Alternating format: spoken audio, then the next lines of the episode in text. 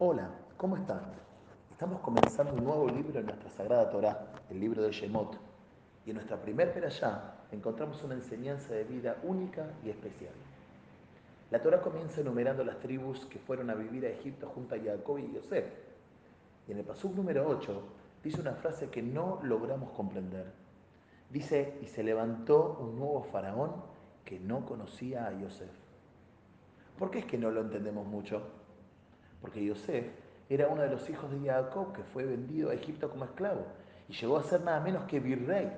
Incluso salvó a todo Egipto y a los imperios de alrededor de la hambruna y convirtió a Egipto en un imperio, en una potencia. La pregunta es, ¿cómo puede ser que un rey no conozca la historia de sus próceres, de su país? Para empezar, nuestro afamado comentarista de la Torah, Rashi, nos da dos explicaciones basadas en la opinión del rabbi de Shemuel en el Talmud. La primera, que literalmente era un nuevo faraón. Y la segunda, que en realidad era el mismo que en la época de Yosef, pero que promulgó nuevos decretos con ánimos distintos a los de la época de Yosef. Para ambas explicaciones, cabe destacar lo desagradecido que era el faraón con Yosef y su familia. Si era un rey nuevo, ¿acaso no va a saber de su historia? ¿No va a saber quién fue Yosef? El salvador de Egipto. Gracias a Yosef, él vivía. Si era el mismo rey, peor aún, porque al haber vivido con Yosef, visto cómo Yosef se esmeró y se involucró por salvar su nación, ¿cómo ahora decide promulgar decretos en contra de la familia de Yosef? La primera enseñanza de nuestra perashá, previa a relatarnos la historia de la esclavitud y de la libertad, es aprender a ser agradecidos, a reconocer las cosas que hacen los demás por uno. Y el ser agradecido no solo es algo filosófico, mental o sentimental.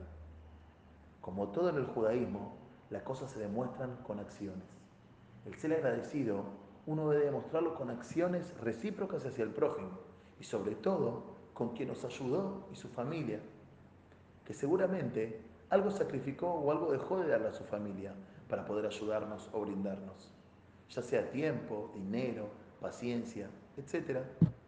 Entonces, el hecho de no ser agradecido puede dejar relucir lo peor y más bajo que tenemos dentro, la maldad, la búsqueda de poder. El faraón busca el crecimiento de Egipto a costa de quien lo ayudó a que continúe existiendo en Egipto y convierte a los hermanos, hijos, sobrinos y nietos de Yosef en esclavos, quitándole su libertad, su felicidad, truncando sus sueños y deseos. Ahora sí podemos hablar de libertad. ¿Y cuándo es que comienza la libertad? La libertad no comienza cuando el faraón aprueba que los judíos salgan de Egipto. La libertad comienza cuando se crea el hálito de esperanza. Y eso comienza con el nacimiento de Moshe y su llegada al palacio del faraón. Ahora sí, un nuevo faraón que continuaba con la animosidad de su padre. Moshe nace con seis meses y un día de gestación, así explica Rashi. Vive oculto en su casa tres meses, ya que estaba el decreto de que todo niño que naciera sería tirado al Nilo, pero toda niña viviría. En ese momento, la Torah no aclara cuál era el nombre que le puso a la familia a Moshe. Sin embargo, la Torah sí aclara qué nombre le puso la hija del faraón a aquel niño que encontró una pequeña canasta entre los juncos del río, Moshe, que significa de las aguas lo extraje. ¿Quién lo extrajo de las aguas? La hija del faraón. No comprendo. Al máximo líder del pueblo judío, el número uno de todos los profetas, nosotros y toda la Torah lo llaman Moshe, con el nombre que le puso la hija del faraón. Sí, ya que ese nombre refleja la esperanza de un nuevo comienzo, el saber ser agradecido. La Torá continúa llamando a ese gran nombre Moshe en honor y agradecimiento a aquella mujer que sabiendo que era un niño hebreo, lo adoptó y cuidó como si fuera propio. Buscó mujeres hebreas que lo amanten y se brindó a él, incluso en contra de la voluntad de su padre, nada menos que el faraón de Egipto. Gracias a este acto de amor es que nosotros somos libres y que nos llamamos Yehudim. Pero déjenme aclararles algo.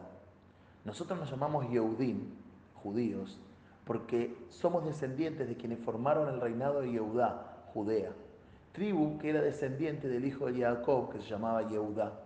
El nombre Yehudá viene de la palabra Oda'a, que significa agradecimiento. Ayer nos está dando un mensaje único y especial. Si queremos ser libres y seres humanos correctos, debemos comenzar por ser agradecidos.